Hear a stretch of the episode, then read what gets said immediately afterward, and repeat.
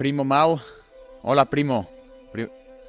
Hola, primo Alex. Este, aquí estamos de regreso en una edición más. Una edición más, una edición muy especial, déjame mencionar, que tenemos un invitadísimo de, de honor, Rubén García. Ahorita nos va a platicar Rubén acerca de su historia y quién es, pero estamos muy honrados de que nos acompañe en este espacio de Tiempo en Tierra. Nada más dando una introducción muy rápida al programa Tiempo en Tierra. Nuestro show es un podcast conducido por nosotros, dos primos, Mauricio y Alex, que están en sus años 20 y se han encontrado en una etapa, nos encontramos en una etapa en nuestras vidas donde nos estamos dando cuenta que pues el tiempo no perdona a nadie, nadie vive para siempre y el momento de vivir, de expresar nuestra humanidad, de expresar nuestra creatividad, de enfrentar nuestros miedos es hoy. Entonces buscamos abrir este foro para discutir de manera profunda, optimista y también ligeramente ideas sobre cómo podemos vivir al máximo, disfrutar al máximo nuestro tiempo en tierra. Y hoy nos acompaña Rubén García. Rubén, un gustazo tenerte aquí. ¿Cómo estás? ¿Qué tal? ¿Cómo estás, Alex? Mauricio, ¿qué tal? Muchas gracias por la invitación. ¿Cómo estoy? Pues excelente, estoy viviendo al máximo cada día, disfrutando cada día. Tengo la suerte de vivir muy cerca de la montaña, en el bosque, disfrutando, disfrutando. Oye, pues realmente es un honor. De, les platico un poquito y muy rápido por qué conozco a, aquí a Rubén. Y, yo no lo conozco como Rubén, yo lo conozco como el Pulques, porque así, así me lo presentaron y así se presentó conmigo. Este, pues Rubén realmente es una persona eh, pues que ha vivido una vida que para muchos suena como que muy ajena, ¿no? O sea, es una vida de, montañista, es una vida eh, pues que incluso vivió aquí en México, pero tuvo la oportunidad de salir fuera de México, hacer algunas expediciones fuera. Y, pues es, es, muy impactante para mí cuando lo escuché. ¿Y por qué lo escuché? Porque fue a un entrenamiento, eh, ya habrán escuchado que me gusta mucho también el tema de la montaña.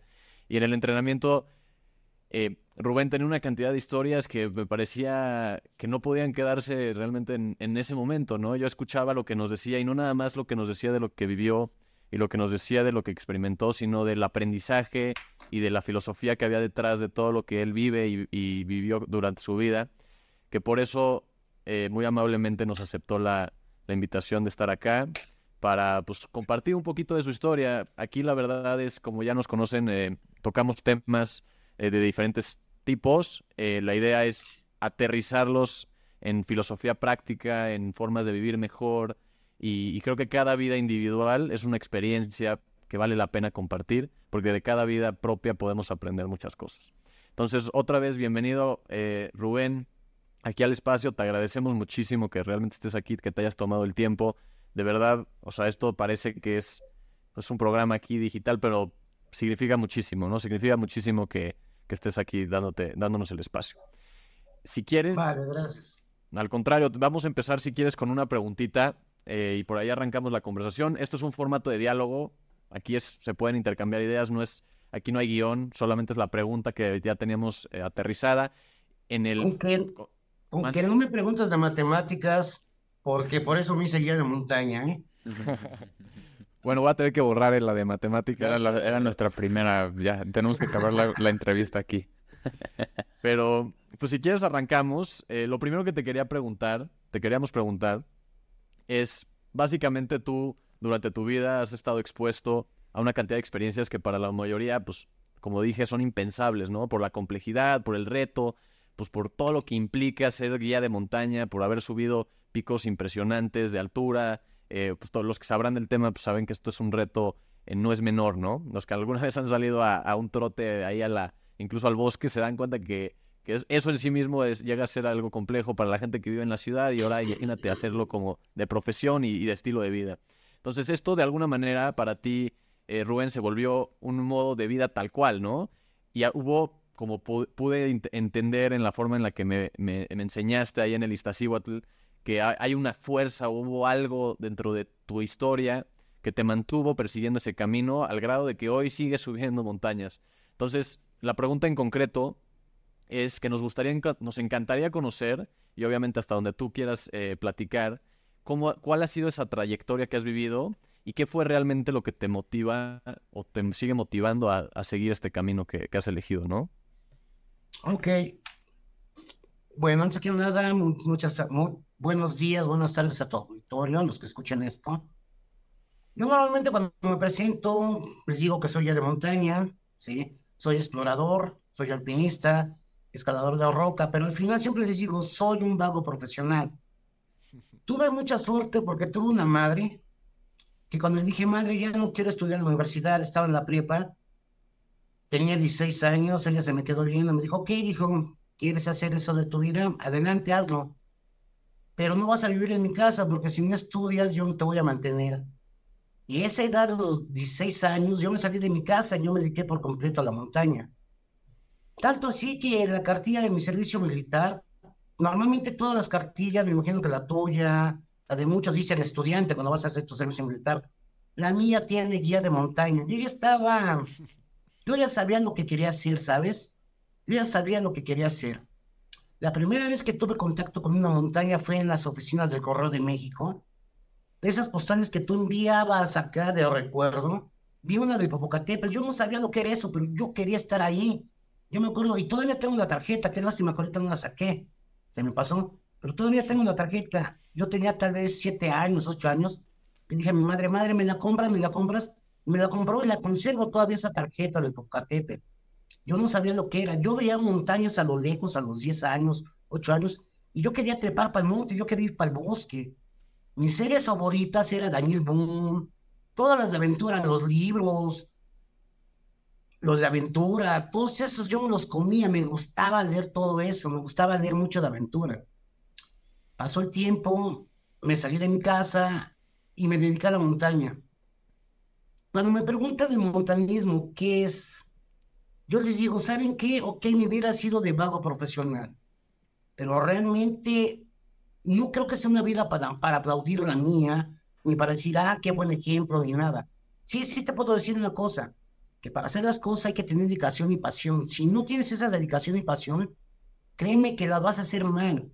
A mí me han dicho, ¿en qué has trabajado? Yo siempre les digo, yo nunca he trabajado, mm. porque lo que yo he hecho de mi vida para mí no ha sido trabajo, ha sido tanto el amor a la montaña que para mí no ha sido trabajo. Hay dos clases de montañistas, de guías.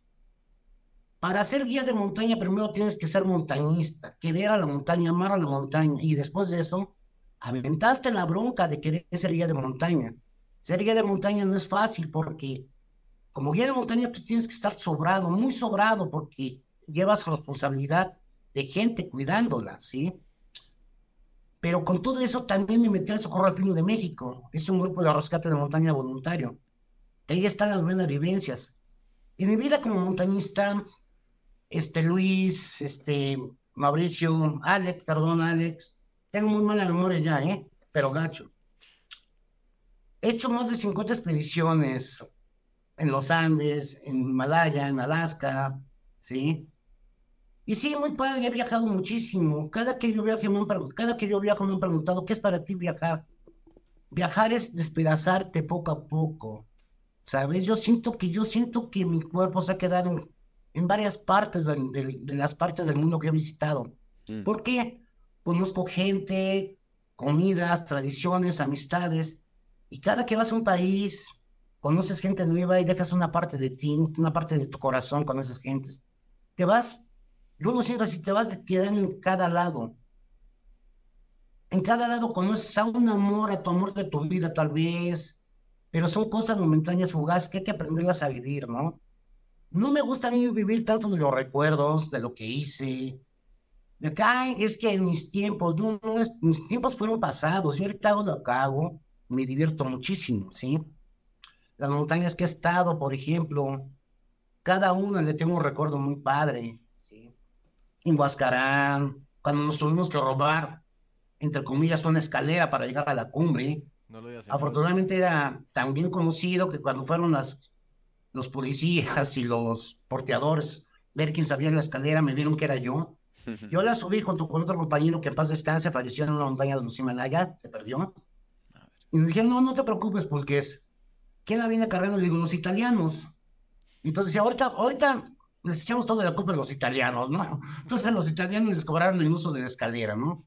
Tengo muchos recuerdos en Alaska, por ejemplo, ¿sí? Te platico así rápido un poquito de expediciones. había un grupito de japoneses en Alaska, en el campamento 5, ya había que bajarlo. Y me dicen los guardaparques, oye, ¿lo puedes bajar? Digo, pues está muy malo. Me dice, pues, digo, pues si no hay de otra, pues lo bajo yo, ¿no? Pues ya que. Cuando me dijeron, hay un contenedor con mucho equipo, lo vas a bajar por el colador Messner. Hijos, cuando me dijeron colador Messner, créeme, mi estómago, mi estómago se hizo así. Creo que me dio diarrea en ese momento. Tan solo escuchar la palabra Messner y colador.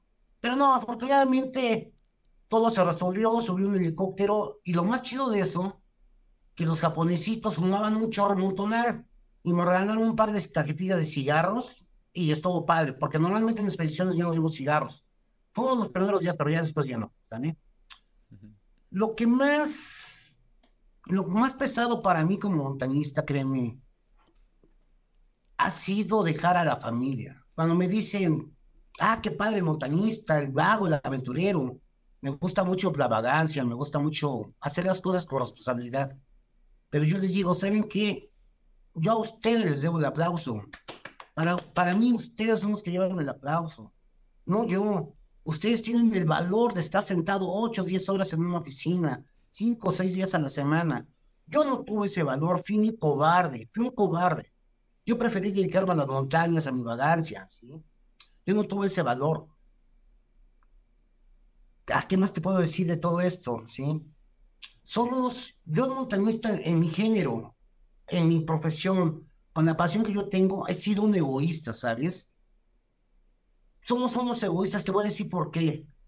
Porque no nos interesa dejar a la madre atrás, a la novia, a los hijos, ahí, mientras uno va a perseguir sus sueños. Muchas veces mi madre, ya en paz descanse, se quedó con la preocupación. Mi madre supo tanto de montañismo al verme sacar la cuerda, tornillos, clavos, que cuando ella veía que yo sacaba mis cosas, porque yo vivía solo, pero mi equipo, que era mi, mi tesoro, lo tenía en su casa. Entonces, cada que yo iba a su casa a sacar tornillos, mosquetones, cuerdas, ella se me quedaba viendo y me decía, ahora, ¿dónde te vas a ir a meter? Dijo, ay, hijo.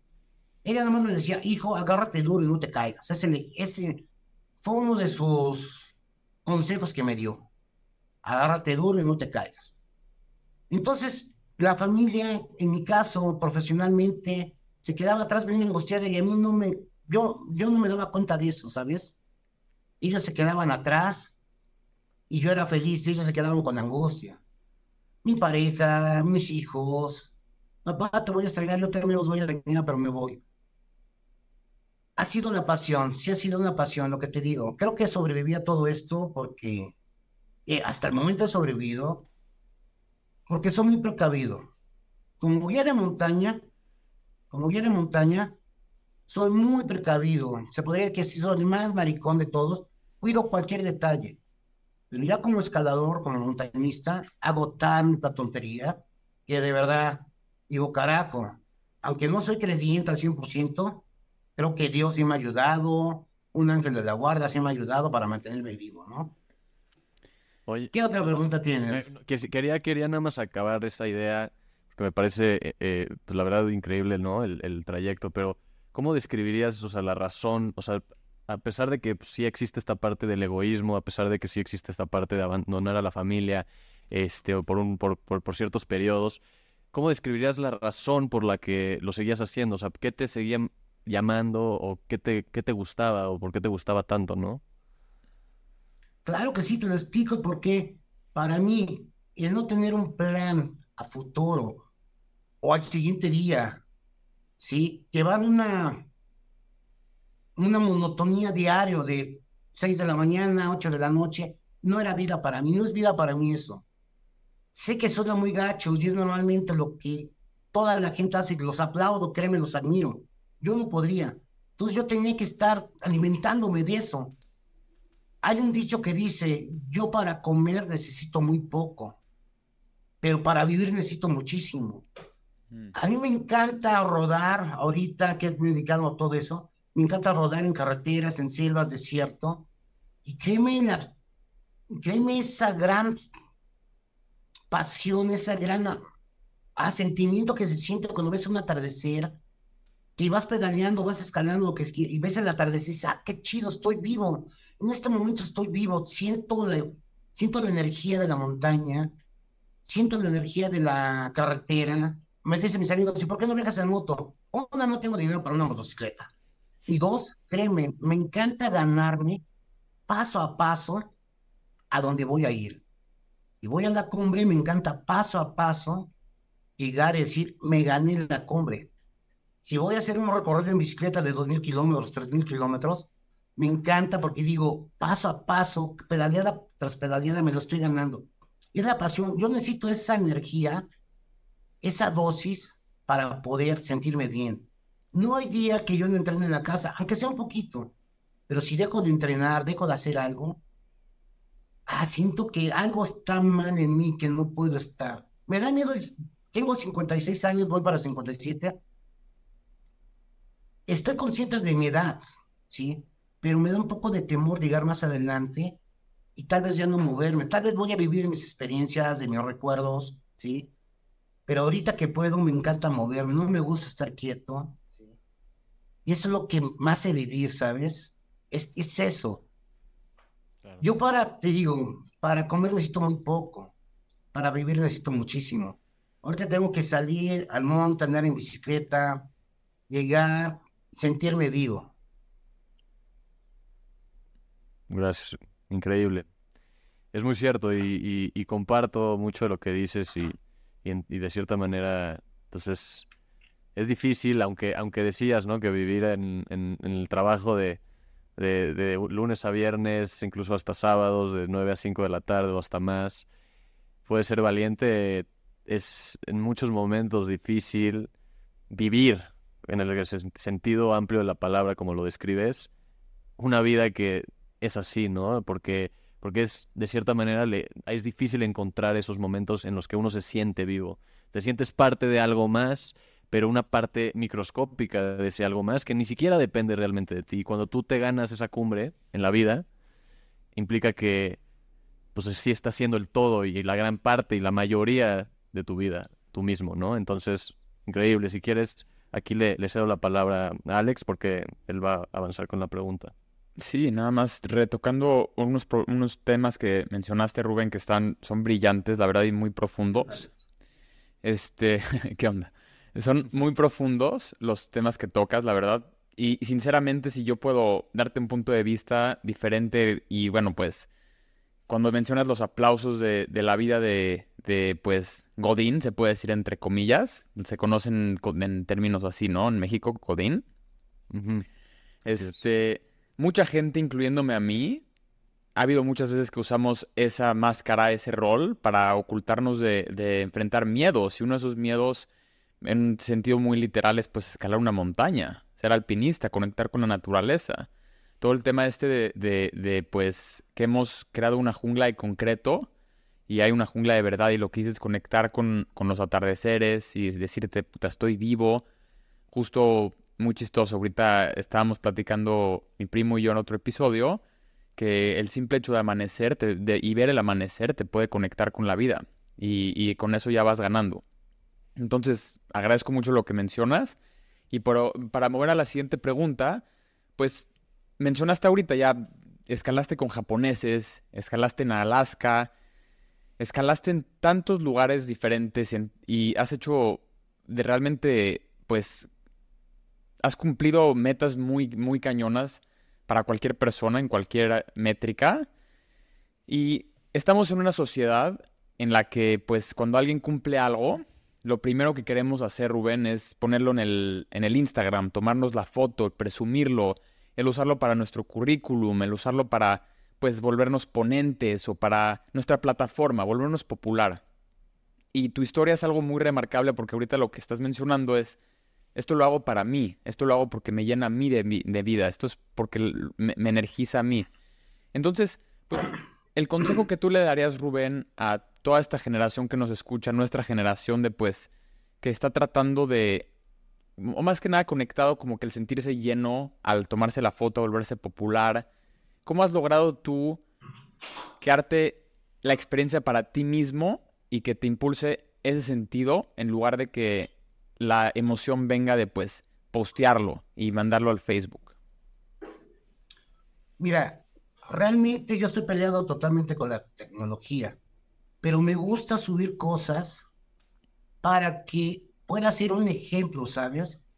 me siento también, ya, ya ha pasado con mis viajes en bicicleta y todo, me han dicho gente, lo hice porque me animé al verte, tú me motivas a hacerlo.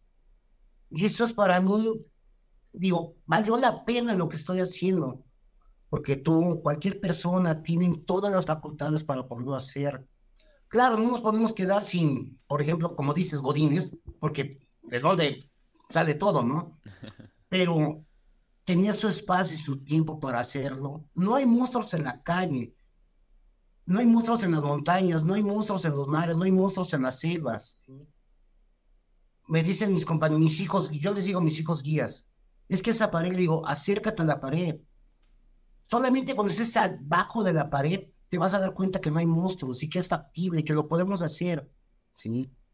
Yo les digo, persigue tu sueño, no lo dejes, no lo dejes, ve por él. Tienes esa idea, mentalízate una y otra vez, una y otra vez.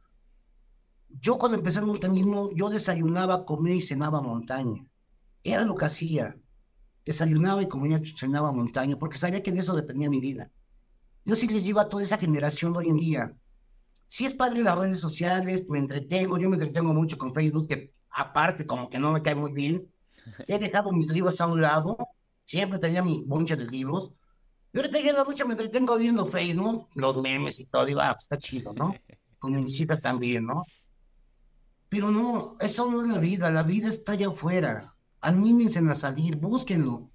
No te digo de montaña, ¿quieres ir un viaje a Chapultepec? Vete a Chapultepec, disfruta Chapultepec, pero hazlo. No te quedes planeando nada más de que diga, ay, no es que yo. Lo peor que vas a hacer uno, ustedes que están chavos, el día de mañana que diga, es que yo pude haberlo hecho, no, el pude, no sé, ya, ya, no existe. No tienes que hacer, intentarlo. Les digo, inténtalo, fracásalo, pero hazlo, no te quedes con las ganas. Si te gusta la chava de allá, dile, oye, me gustas. No le digas. Ella sabrá si te contesta o no. Si te gusta esto, hazlo, pruébalo. ¿Cuánta gente nos ha dicho, es que yo no como esto? ¿Ya lo probaste? No. Entonces, ¿cómo puedes opinar? Pruébalo, quémate, mójate, llora, ríe, brinca, corre. Siente tu corazón acelerado a la hora de un trote. Entonces, no se deje llevar tanto por el... Sí, sabemos que hoy en día la situación ustedes la tienen más difícil para viajar, tantas cosas que están pasando. Pero créeme, yo he viajado toda la República Mexicana en bicicleta, atravesando de norte a sur. Sí me he encontrado a los chicos malos, por decirlo, pero créeme, no se han metido conmigo. ¿sí? Me he encontrado más gente buena que mala en las carreteras. Mm. Y he dormido en lugares que créeme que tú digas, no manches, estás loco, ¿cómo te dormís ahí? He llegado a dormir hasta en panteones sin querer y ha sido mis mejores noches, ¿no? Entonces yo le digo a la gente, persigue tu sueño, inténtalo, fracasa, pero haciéndolo. Ve a esa montaña, disfrútala, donde tú llegues, que sea tu Everest, que sea tu cumbre, disfrútalo. No tienes por qué demostrarle nada a nadie, ¿sí? Claro. Y si tú te vas a comparar con Fernando de tal, va a ser difícil. Luego me dicen, ¿qué tan fuerte estás? Digo, no sé, depende de quién. De tu abuelito creo que estoy más fuerte, ¿no? De ti tú estás más fuerte que yo, pero cada quien tiene su nivel. Cada quien Ahorita que vayas a Bolivia, Mauricio, si te, se te enfrian los dedos, disfruta tu mano fría, que te la tengas que frotar para calentar. Y cuando se te descongelen los dedos, te vas a sentir un dolor. Y ¡ah! Disfruta ese dolor. Hay que aprender a disfrutar cada momento. No todo es color de rosa, ¿sí? Ahorita está la moda de la Barbie, ¿verdad? Pero no todo es color de rosa.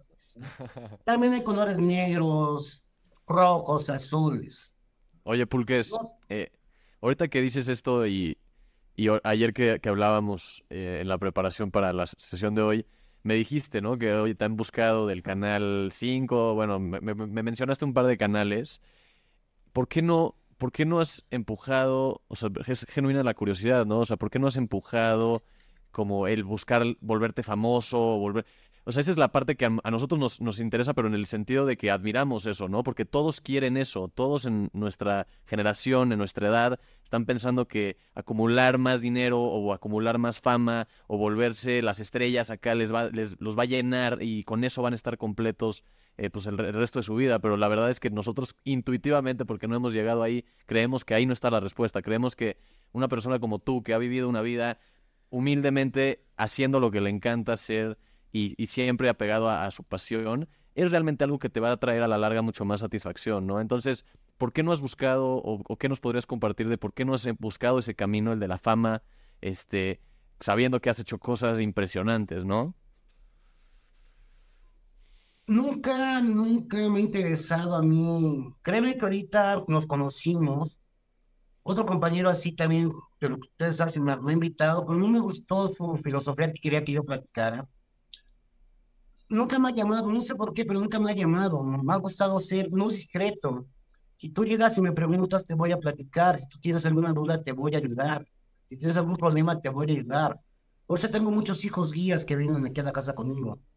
Pero no me, no me ha llenado, a mí no me interesa engañar a la gente, por decirlo así. Claro. ¿Por qué? Porque la fama te va a pedir más, más, más y más. Y yo no quiero pasar ese escalón y decir, ah, no, me tengo que hacer más famoso porque ahora voy a atravesar el desierto descalzo. Mm. Sí, no. Yo voy a lo que voy tranquilo. ¿sí? Y la fama nunca me ha interesado. Te voy a platicar algo. En mis tiempos, hace 25, cuando tenía 25, 26 años, abrí varias rutas de escalada fuertes. Abrí una ruta en el volcán Iztaccíhuatl muy fuerte, muy mamada. Casi 400 metros entre hielo y roca. 350 metros vertical. La abrí con otro compañero. Dos compañeros me dijeron, la queremos repetir. Y dije, no vayan, por favor, no vayan. Está bien difícil. Otros compañeros lo animaron, no, ustedes vayan, si el público pudo escalar esa pared, ustedes también pueden escalar. ¿Qué tiene el público que no tengan ustedes? Y yo les dije, no vayan, chavos, no vayan. Van los chavos, se meten a escalar la pared, se matan los dos. Se matan los dos, ¿sí? La mamá de uno de ellos, cuando fue el velorio, tardamos 15 años a recuperarnos. Era el Patotas y el Pocarriza. Cuando fue el velorio, la mamá del Patotas, Francisco, me dicen, te quiere conocer a su mamá. Voy con la señora, la señora me abraza y me dice, te quiero dar las gracias por todo lo que le enseñas a mi hijo, mi hijo te admiraba. Cuando me abrazó la señora, que me, se me salieron las lágrimas, dije, señora, de verdad, yo les dije que no fueran, que no fueran. ¿Sí? Me dice la señora, no te preocupes, tuvo que pasar. Desde esa vez, Alex, Fabricio, yo me quedé callado, yo ya no dije nunca más de las cosas que hice. Las siguientes rutas que hice. Me metí, escala, me metí al cráter del volcán Popocatépetl y hice la primera escalada en solo del fondo del cráter a la cima, que son 150 metros. Deportivamente fue la primera, pero fue la segunda, porque la primera vez fueron los obreros en 1920 que se metieron a, me parece que fue en 1920, que se metieron a sacar azufre y por meterle dinamita eran 12 obreros, hicieron que viniera una gran tormenta. De los 12, nada más dos sobrevivieron. Y ellos también salieron escalando, pero ellos salieron por supervivencia y yo salí deportivamente. Me quedé callado, no dije nada de esa, de esa hazaña que hice. Era una competencia. Cuando hablé con el reportero, le dije, mira, ya saqué la copa. Me dice, ¿con quién le dices yo solo? Y negociamos, esa vez negociamos ahí, ¿no? Porque él dijo, no puedes decir que lo hiciste tú solo, vamos a decir que lo hiciste con más personas. Y ok, vamos a hacerlo así, pero yo necesito equipo. Me vas a darme ese equipo y me quedo callado. Entonces, yo creo que por eso no me gusta la fama, ¿sabes? No me gusta porque no quiero, en, en mis espaldas, llevo, no por mi culpa, pero la, por quererse parecer a mí, cuatro amiguitos fallecieron Cuatro amiguitos que querían ser guías de montaña, que querían ser escaladores. ¿sí? Entonces yo ya me quedo callado, no quiero nada. Si tú me dices, voy a hacer, yo no, yo, yo no voy a ir a tu casa y te voy a decir, ¿qué onda, Alex? ¿Qué onda, Mauricio? Acompáñenme, vamos a hacer esa travesía. No, no te voy a invitar, porque no te voy a jalar a mi destino, a mi suerte.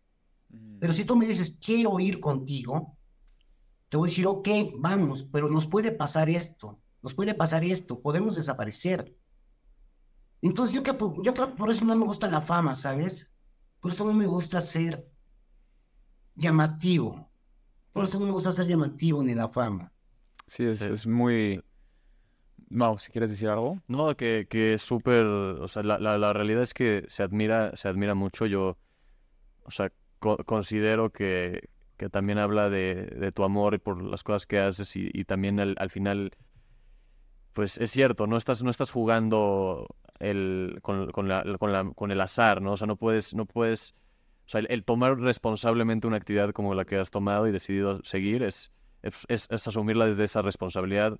Creo que, pues, se respeta muchísimo lo que dices. Creo que la gente que te ha querido seguir, yo estoy seguro que lo ha hecho porque de verdad ve en ti como que esa admiración y esa capacidad de, de como encontrar algo, pero en el momento en el que tú pierdes de vista el por qué lo haces, ¿no? En el momento en el que tú lo estás haciendo por el ego y por, por justo lo que tú dices de, de volverte más y más famoso y mejor, en ese momento pierdes la cabeza y en ese momento las cosas feas suceden, ¿no? Entonces, admiro eso ampliamente porque denota pues la responsabilidad de, de, del trabajo que haces, ¿no? Y, y, pues sí, al final es, es, es muy respetable y, pues se aprende mucho de, de tomarse las cosas como son y desde un punto de vista como aterrizado en la realidad, ¿no? Este, dicho eso, ¿quieres, te, te pregunto, no sé cómo estamos de tiempo, eh, primo? ¿Estamos bien de tiempo? Vamos, vamos bien, yo creo que podemos, si, si nos permite Rubén, unas, una preguntita más y claro. cerramos con una última más rapidita, que es una rápida, pero si quieres con dos ya la amarramos bien. Órale, pues. Eh, ¿Quieres? Ok, buenísimo. Entonces, te, te, te, te, hago esta pregunta y digo, todo esto, todas estas preguntas que tengo escritas y que escribió Alex conmigo también, vienen de, o sea, le, le, no, platicamos y decíamos, a ver, no, no, no, importa para qué va a ser este episodio, importa qué queremos saber nosotros, ¿no? O sea, por qué queremos hablar contigo, qué nos, qué, o sea, qué nos interesa a nosotros personalmente, y de ahí nacen muchas de estas preguntas. Esta pregunta que te quiero hacer este, pues tiene que ver mucho con eso, ¿no? Para mí el cariño reciente de la montaña que ya pues conociste y a raíz de eso estamos aquí, eh, conforme empecé a avanzar en ese camino, pues también entendí lo que acabas de, de, hablar, que es el tema del riesgo, ¿no? O sea, hablar de la montaña es implícitamente hablar de pues un enfrentamiento con la muerte constante. O sea, no es cualquier actividad, eh, estás poniendo tu vida en peligro, pero la idea, como bien dices, es hacerlo responsablemente. Te, teniendo esto o sea, considerando esto como punto importante, pues obviamente para mí genera sentimientos muy complejos porque conforme avanzo, este, pues me doy cuenta de, que cada vez es más riesgo. Un Bolivia no es lo mismo que, que el Ista, pero el Ista tampoco era lo mismo que el Ajusco y el Ajusco tampoco era lo mismo que los Dínamos, ¿no? O sea, conforme vas avanzando hay más riesgo y más riesgo y más riesgo, pero también por ahí alguna vez escuché que cuando tú vas avanzando en la vida, te enfrentas muchas veces con esta idea del miedo y que el miedo como, como fuerza en sí misma nos detiene muchas veces, ¿no? O sea, si, si no hago nada de lo que quiero en la vida por miedo, pues voy a vivir encerrado en una cueva, eh, meti metiéndome en mi cabeza y, queriendo complacer a tal y a tal persona porque me da miedo no hacerlo, pero dicen por ahí, y en alguna vez escuché que dentro de las luchas de la vida, una de las principales y de las primeras que uno logra no vencer al 100%, pero vencer de cierta manera es, es la batalla contra el miedo. Y, y, en esa batalla es la que uno se encuentra durante toda la vida, ¿no? Entonces, me encantaría escuchar desde tu perspectiva cómo describirías tu proceso para conquistar este miedo o, o, trabajar con este miedo que dices, este, y cómo tú puedes afrontar este riesgo constante sabiendo lo que, lo que implica. Ok, ok, Mauricio, mira, siempre el miedo lo tengo. Siempre. Si tú dejas de tener miedo, vas a morir. La persona que deja de tener miedo muere más rápido. Más en montaña y en cualquier actividad. El miedo es un aliado. Tienes que aprender a hacerlo tu aliado. Tienes que aprender a controlarlo. ¿Sale? Si tú estás escalando y tu mano te empieza a temblar, es de de miedo. Entonces tranquilízate. Mantén la calma. Concéntrate. Agárrate bien. Es el miedo que tienes que aprender a controlar. Cuando tú dejes que el miedo pase a terror, mejor bájate. ¿Sale? Y sobre todo debes de estar muy seguro, muy seguro de lo que tú vas a hacer. ¿Sale? Si tú no estás seguro, estás dudando, es como estás manejando una carretera. Quieres rebasar y estás dudando, cuidado. Vas a tener un accidente más adelante. Si tú vas a rebasar en carretera es porque ya tienes, sabes que tienes el camino amplio y te vas a meter y vas a rebasar con seguridad y tranquilidad. Así es la vida. Si tú dejas de tener miedo, vas a estar muerto. Cada viaje que yo hago, tengo miedo, pero es un miedo controlado, es un miedo aliado. El miedo lo ayudo, el miedo lo pongo de mi lado para que sea mi aliado, para que me ayude. Si yo dejo de tener miedo, olvídate, estoy muerto. Los intrépidos, el panteón está lleno de intrépidos, ¿eh? Así es. Súper. Uf, muy profundo, muy profundo y muy sabio, porque mucha gente hoy en día, incluyéndome, asociamos el miedo con algo que tenemos que pues dejar en, en, el closet, ¿no? Como que no ser nuestro aliado, ser nuestro enemigo y pues como lo, lo, planteas tú, Rubén, pues el miedo es nuestro mejor aliado porque pues básicamente es nuestra, nuestro radar para, para pues protegernos, es nuestro instinto y si lo mantenemos en su compás adecuado, es un buen aliado, es parte de nosotros. Mi Rubén, pues ya para empezar a cerrar la conversación, y bueno, aquí tienes la puerta abierta para las veces que quieras, y si de un día agarras y te inspiras terminando una aventura y dices, no, pues sabes qué, voy con Alex y con Mau a contarles lo que aprendí, tienes aquí la puerta siempre abierta, Rubén. Pero para cerrar, nos encantaría, pues, mucha gente, muchos de los que nos están escuchando, un, un saludo a todos.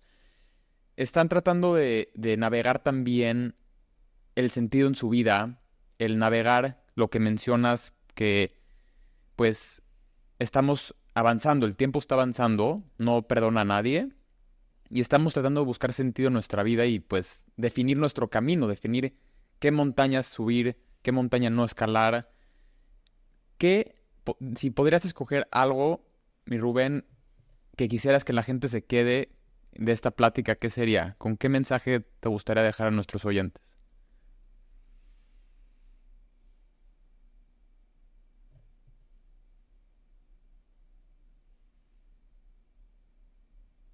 Que persigan sus sueños, no le hagan caso a la gente, que persigan sus sueños, que no le hagan caso al, al que dirán. Es tu vida. Solamente tú estás viviendo tu vida, nadie más. Nadie la va a vivir por ti. Vas a tener críticas, buenas, malas. Pero eres tú, lo que tú hagas, que te haga feliz. Si te gusta estar viendo televisión todo el día, adelante, hazlo, sé feliz. Si quieres viajar, no te quedes con las ganas, hazlo. Quedarse con las ganas es lo peor que pueda haber. No intentar las cosas es lo peor que pueda haber. No importan las críticas, las críticas no vas a vivir. Vas a vivir tú tu vida tú tu vida. Levántate tú cuando te duermas, cuando te acuestes. Pregúntate, ¿qué hice de bueno todo este día que valió la pena? ¿Sale?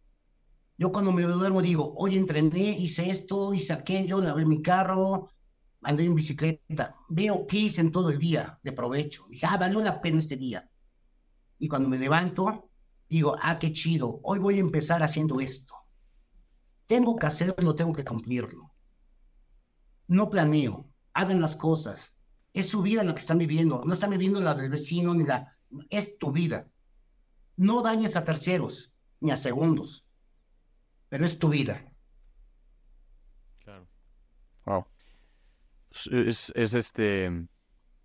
Pues es, es muy bonito, la verdad es muy bonito o sea, yo, yo siempre cuando estoy en estas pláticas me, me acuerdo de, o sea, recapacito por qué estamos haciendo esto Alex y yo y, y pues se siente, se siente como que el, el querer comunicar, que quieras realmente plasmar y, y, y, transmitir, pues desde tu punto de vista y desde la vida que has tenido, lo que realmente crees que tiene valor y que ese valor esté alineado con un sentido como universal, ¿no? Porque pues muchas veces, eh, pues nosotros, por ejemplo, tuvimos la fortuna de crecer en un ambiente, en un contexto muy privilegiado, ¿no? O sea, tuvimos la fortuna de que nuestros papás nos dieron muchísimas cosas y más, ¿no? Y entonces a veces creemos y crecimos pensando que porque tuvimos esta vida, así es la vida. Y la vida es eh, pues lo que me dieron y, así, si el, el, que no esté en mi realidad, pues eso es una realidad que desconozco y, y, no, y no quiero ni siquiera voltear a ver. Pero escuchar tu, tu perspectiva de vida tan única, tan personal y que mantienes con tanta filosofía y con tanta entrega, pues me da esperanza a mí y me, me, recuerda de por qué hago esto, ¿no? Me recuerda de que estoy aquí hablando con una persona con la que me entiendo tan profundamente. Cuando te escuchaba hablar en el Iztaccíhuatl decía, güey, qué chingón, o sea, qué chingón de verdad, o sea, aparte que me la estaba pasando increíble, digo, era uno más de los que estaban ahí, ¿no? Y para ti, pues, era, era un grupo, pero para mí era escuchar a alguien que de verdad tenía mucho que enseñar, cosas que me llevo al viaje, que me definitivamente me motivan pero me motivan a hacer las cosas no por hacerlas, hacerlas bien, hacerlas de alguien que realmente pues conoce lo que hace, ¿no? Y pues me llevo mucho eso, de verdad para mí fue súper valiosa esta sesión, súper valiosa que nos hayas dado un poco de tu tiempo.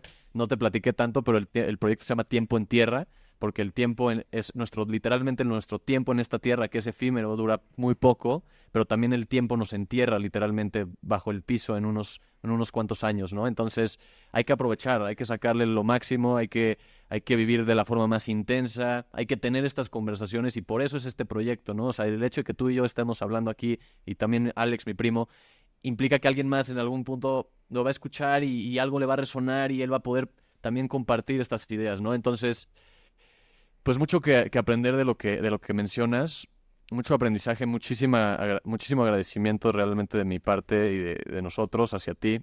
Sí, y como dice, promesas. dice Alex.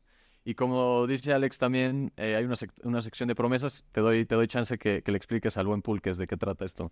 Pues terminando cada programa, cada episodio, Rubén, lo que hacemos es, pues, tratamos de poner en práctica lo que se fue mencionado en el episodio, en el tiempo en tierra, lo que estamos diciendo aquí, que fue un mensaje muy profundo, pero pues como dices, no, no hay que planear, hay que actuar. Y parte de esto es un programa de hacer las promesas, que quiere decir, pues lo que se mencionó, tratar de ponerlo en, en papel, en práctica. Entonces, pues cada uno, Mauricio, tú y yo, vamos a hacer una promesa hoy que nos quedamos a través, que surgió del, del episodio. Así que pues si quieres, Mau, empezar con tu promesa para darle pauta. Claro que sí, o sea, la, la, promesa que yo me llevo, y puede ser algo tan burdo, o sea, no, puede, no tiene que ser algo, pero ahorita que me voy a, ahorita que me voy a Bolivia, pues es muy resonante esta conversación, ahorita que me voy a Bolivia, voy a, escalar pulques, a escalar. Me voy a escalar a Bolivia, sí, es, es, es, importante ese detalle. Un detallito. Eh, es un detalle, pero sí, voy a escalar a Bolivia y y pues la promesa que me hago a mí es recordarme en el momento en el que esté en esa cima, en la Huayna Potosí, ¿por qué estoy ahí? No por los likes de Facebook. Estoy ahí porque la vida se vive todos los días y se vive de la forma más intensa. Mi promesa va a ser, pues, tratar de sintonizar con ese miedo que mencionas, Rubén. Tratar de, de conectarlo con el tema de, pues, verlo como aliado. Entonces tratar de la siguiente vez que sientes ese miedo, verlo que como un radar para, para mi bien, cómo lo puedo navegar para mi positividad. ¿Cuál es tu promesa, Rubén? Puede ser lo que sea. Pues mira, cuando los chavos como ustedes se me acerquen a pedirme que platique con ustedes mis experiencias, seguirlo haciendo. Yo no voy a buscar los canales, pero si llegan a buscarme y veo que son chavos como ustedes buena onda, que quieren transmitir, lo voy a seguir haciendo. Es una muy buena promesa. Muy buena promesa. Pues muchas gracias otra vez por, por unirte a este programa de Tiempo en Tierra. Como dije, tienes la puerta abierta cuando quieras regresar y esperamos que regreses y también pues cuando Primo Mau regrese de sus expediciones a Bolivia, que nos platique su, su experiencia. Y pues un saludo a todos ustedes que escucharon y estamos ansiosos por escuchar sus promesas y lo que se llevan ustedes en la reflexión de este programa. Así que un beso a todos, cuídense. ¿Puedo terminar con algo, perdón? Claro, que, sí. Como te dije, Alex, Mauricio, toda mi vida ha sido de explorador montañistas, más de 50 expediciones, muchas cumbres, pero lo que mejor, lo que sí me siento bien, me siento orgulloso, como socorrista de alta montaña, a la gente que he logrado bajar viva, que me han dicho después que han llegado, me dice, que a sus hijos les han dicho, mira, yo estoy vivo por este cabrón, él me bajó de la montaña cargando, ¿sí? O cuando he tenido que bajar, desgraciadamente ya gente que falleció, pero que sus familiares me han dicho, muchas gracias por bajarlo. Eso es lo que más me ha llenado a mí. Poder salir corriendo por una persona y bajarlo vivo. Más que las cumbres que he hecho, mi vida como socorrista es lo que más me ha llenado. Cuídense todos, pásenlo bonito, persigan sus sueños, no se dejen, se puede. Que no les digan que no, sí se puede. Es su vida la que tienen que vivir. Nos vemos, Alex, mucha suerte en Bolivia, diviértete, disfrútalo, disfrútalo, disfrútalo. ¿Sale? Mauricio y Alex, cuídate mucho por allá. Gracias, muchas gracias. Saludos a todos.